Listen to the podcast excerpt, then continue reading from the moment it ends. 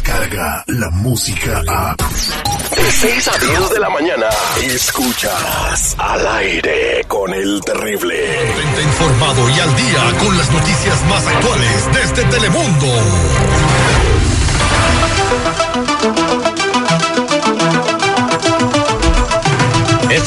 Estamos al aire con el terrible al millón y pasadito con Azalia Íñiguez desde la sala de redacción en Telemundo que tiene una información muy importante para toda la comunidad, pero primero vámonos con las noticias y a saludarla como Dios manda. ¡Feliz viernes, Azalia! Creo que están un poco emocionados, amigos, de que llegó el viernes. Viernes, viernes, viernes, viernes, viernes, viernes, viernes, viernes.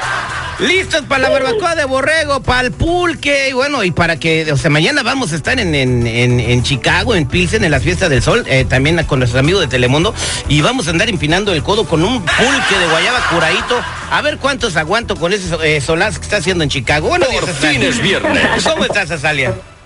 Muy bien, muy bien. Pues feliz también de que sea viernes y antes de que empiece la fiesta hay que nos bien informados, así que los voy a poner al día.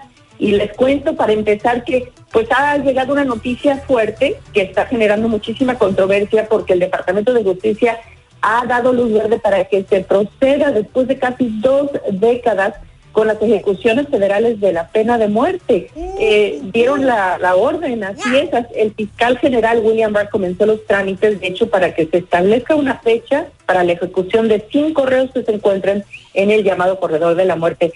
En el año 2014, recordarán, el presidente Barack Obama ordenó al Departamento de Justicia revisar los procedimientos para la pena de muerte y eso dio lugar a un periodo de prórroga en el plazo establecido, pero bueno, va a continuar y ya empezaron las reacciones. Por ejemplo, el gobernador de California, Gavin Newsom, condenó la medida. Él en marzo pasado había decretado una moratoria estatal para la pena capital. Y nada más así como marco de referencia, les digo que desde 1973, un total de 166 presos condenados a la pena de muerte en todo el país han sido liberados del castigo después, después de que se hallaran que había habido errores en los juicios. O que agarran a personas que-.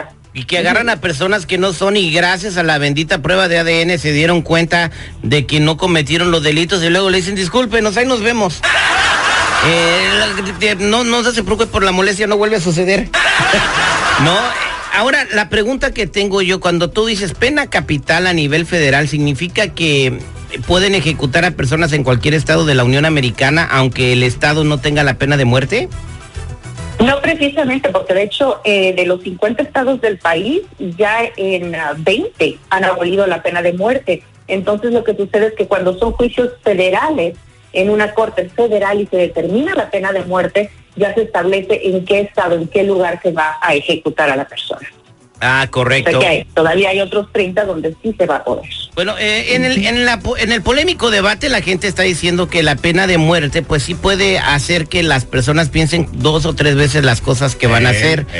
Pero ah, ah, eh, tenemos la pena de muerte en los Estados Unidos y las personas siguen sin pensar dos veces lo que van a hacer, ¿no? Ah. Ya viste lo que pasó en el área de Los Ángeles con este morro que mató a su hermano y a su papá. Ayer. Ayer. Y era A una perseguido porque señora había matado a otra gente, ¿verdad? Y ya, Sí. había, y ya había matado a otras personas. Entonces, yo digo, cuando una persona está así, le vale gorro si hay pena de muerte o no. No, es lo que yo pienso. Esa es una de las grandes polémicas, que al final de cuentas ayuda o no en algo el sistema de justicia y pues hay mucha gente que dice exactamente lo que tú, que no ayuda en nada y simplemente puede ser una manera de castigar a personas que realmente no tienen representación porque no tienen el dinero para contratar a un abogado que los saque del dilema. Bien, y en otros días vámonos hasta la República Mexicana, donde pues el tema del día de ayer en todos los noticieros, los encabezados a ocho columnas fue un asesinato de dos ciudadanos israelíes adentro de un restaurante. Se dieron a conocer los videos en el perfil de Ciro Gómez Leiva, que fue el primero que los publicó, eh, del, del restaurante, ¿verdad? Eh, donde se para una mujer así com- como, si nada de su mesa y se va donde están los dos israelitas y pum, pum, toma chango tu banana y se sale, ni siquiera se echó a correr. O sea, bien tranquilo a Salia. Sí, fue realmente sorprendente y en base a lo que hemos estado informando que ha estado sucediendo en México, pues la gente nuevamente respetar que había sucedido. Este pues de hecho ha iniciado toda una cama que parece sacada de una película. a ¿Lo- ver, ¿sí Azalia, probando, probando, sí, se oía como que tu señal se iba y regresaba, se iba y regresaba, así como que no se decidía. Ya volvió, ya volvió y aquí estamos. ¿Me Ahora, escuchan? sí, sí, que estamos en que la, pues, la mujer le disparó al vato a, que, a los dos ciudadanos israelíes. Ahora, ¿Cuál, es, cuál es, qué fue Bueno, pues sucedió? ella había dicho, ella había dicho cuando la detuvieron que todo esto había sido un triángulo amoroso, que había sido una venganza pasional, pero bueno, ahora resulta que la historia ha dado un giro inesperado porque las autoridades confirmaron que los asesinados, de hecho, eran peligrosos criminales con antecedentes penales tanto en su país como en México. De hecho, uno de ellos, supuestamente, de acuerdo a las autoridades, era proveedor de drogas en las altas esferas de la Ciudad de México. Así que, bueno, pues ha cambiado la situación, están en investigaciones aún, pero parece ser que no era tan sencillo como inicialmente se quiso hacer creer por parte de la sospechosa específicamente. Entonces, eh, presuntamente estos ciudadanos israelíes eran narcotraficantes o narcomenudistas israelitas vendiendo droga en México. Al menos uno de ellos eh, es lo que se ha dicho. Del otro no se ha confirmado, pero sí se habla de que en su país había estado incluso con problemas en la- con la ley. Así que, de nuevo, están saliendo los detalles poco a poco y la historia ha ido cambiando, así que no hay nada confirmado, pero por ahí van las versiones actualizadas. Bueno, eh, tenemos buenas noticias, Azalia Íñiguez. eh, nuestros compañeros de Telemundo van a tener como un foro de migración para que la gente llame y haga sus preguntas. Ahorita que están muy preocupados, ¿verdad? Así es, hay muchísima preocupación con respecto a las leyes de inmigración, que como vemos están un día son una cosa, otro día son otras, hay cambios, hay lo de las redadas, la amenaza que se había estado hablando, aunque no se ha materializado, afortunadamente como muchas familias tenían temor. Y como hay tantas y tantas dudas, decidimos abrir las líneas para que la gente llame. Vamos a tener decenas de abogados de inmigración, expertos del consulado mexicano, gente que va a estar dispuesta a contestar cualquier tipo de pregunta con respecto a inmigración para que la gente esté tranquila y sepa cómo actuar en caso de que se les presente una situación así. Todo esto, por supuesto, es gratuito. Así que los invitamos a que nos llamen. Vamos a abrir las líneas de 5 a 7 de la noche en Telemundo. Vamos a tener a toda esta gente.